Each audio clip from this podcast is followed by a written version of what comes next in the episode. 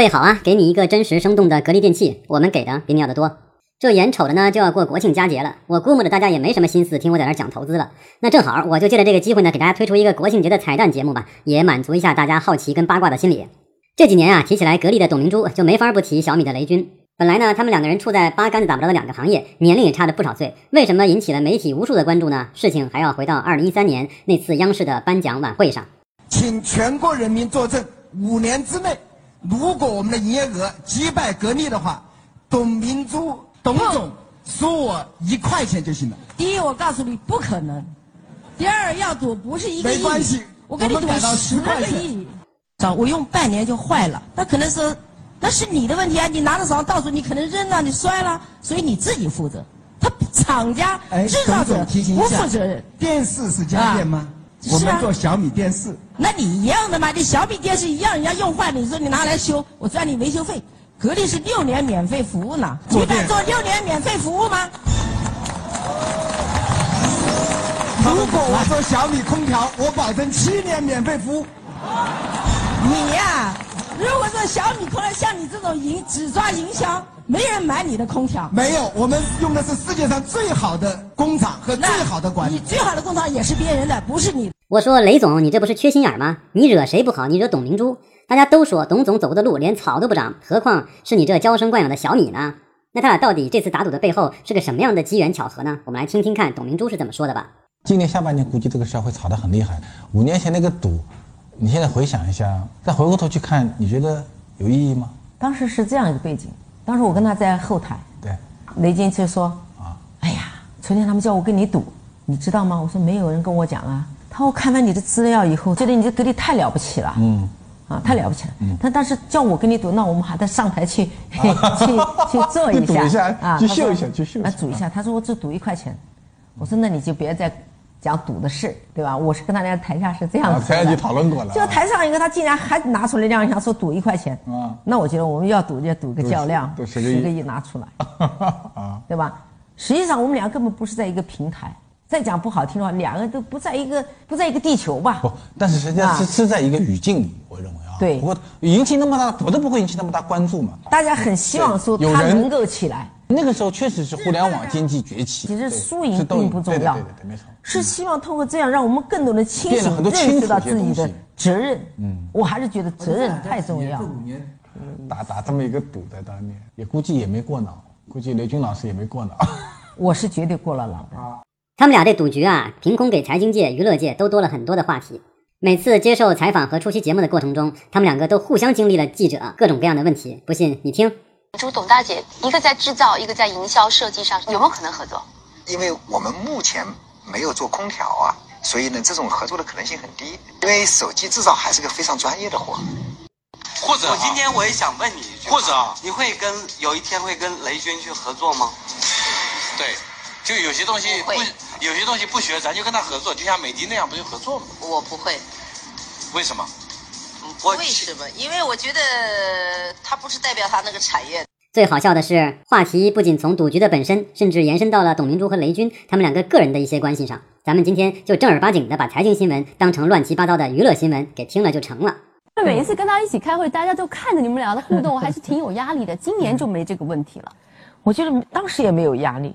因为我觉得我和他之间本身，第一我们是不同的行业，嗯，第二个就是之间除了我们大家有争议的这种观点以外，平常还是朋友。这又不得不讲啊，二零一三年的那一场，其实我们常常笑的说，这都是媒体给的坑啊，也没关系，我觉得更好，有了这么一个大家更加激励双方。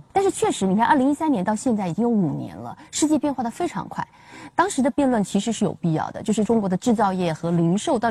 那就是雷军是不是你最讨厌的人？至于董明珠怎么回答的呢？咱们就一起来看看吧。董姐姐，雷军是不是你最讨厌的人？葱兰花，你真的真的好八卦呀！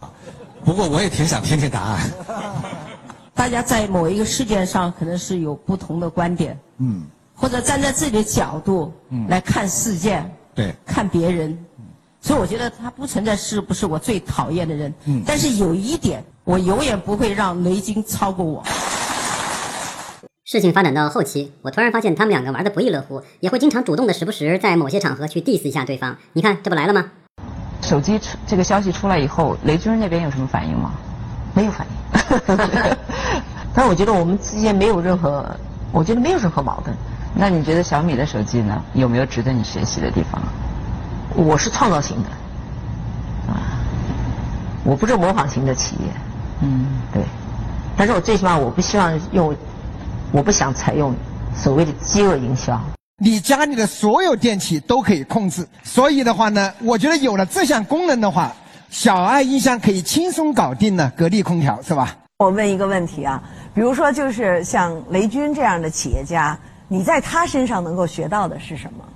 我学到他的就是他的这种用互联网思维搞营销，嗯，啊是是厉害的。比如他上市时十七块钱变成八块，变成十块了。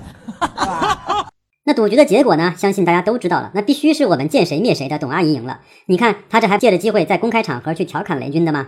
那个董明珠说百分之九十、百分之百能够赢我，但是我一直称为百分之九十九点九九能够赢他。他说现在今年啊，就是这个赌局的第二年，今年我的小米已经到八百亿了，但今年的格力是一千四一千四百亿，明年就能够赶上了。他说我一定能胜董明珠。你回头再问问雷军，你说交了多少税给国家？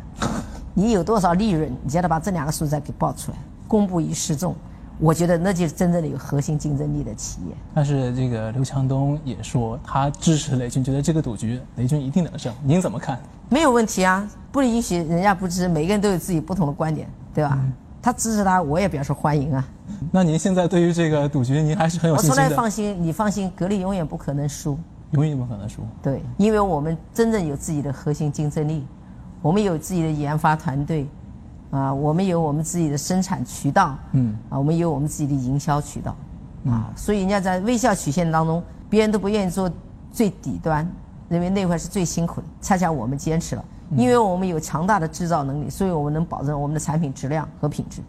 包括跟雷军五年之约，我比他多了两百几十亿，就你把这个连贯起来计算，你也没超过。如果用五年的时间累计每年增长你的数，那你还早呢，差得远呢。你既然是五年之约，以最后一年的指标为准，那你差得远。如果把五年累计加起来，你差得更远。你何况一季度能说明什么问题？我希望未来的五年还能清楚。所以我大姐说的“死跟鱼不要”，要过再多五年，我还愿意继续继续试一下。好了，他们的赌局结束了，我们的假期也要开始了。白老师衷心的希望格力和小米都在各自的领域做到最好，为我们的民族品牌，为我们的中国制造添砖加瓦。妈妈说喽，跟别人赌钱是要被警察叔叔抓的哦。正所谓道路千万条，安全第一条，经商不赌博，亲人笑开颜。最后有请雷总奉上一首他最新的主打洗脑单曲《Are You OK》，祝各位国庆节快乐。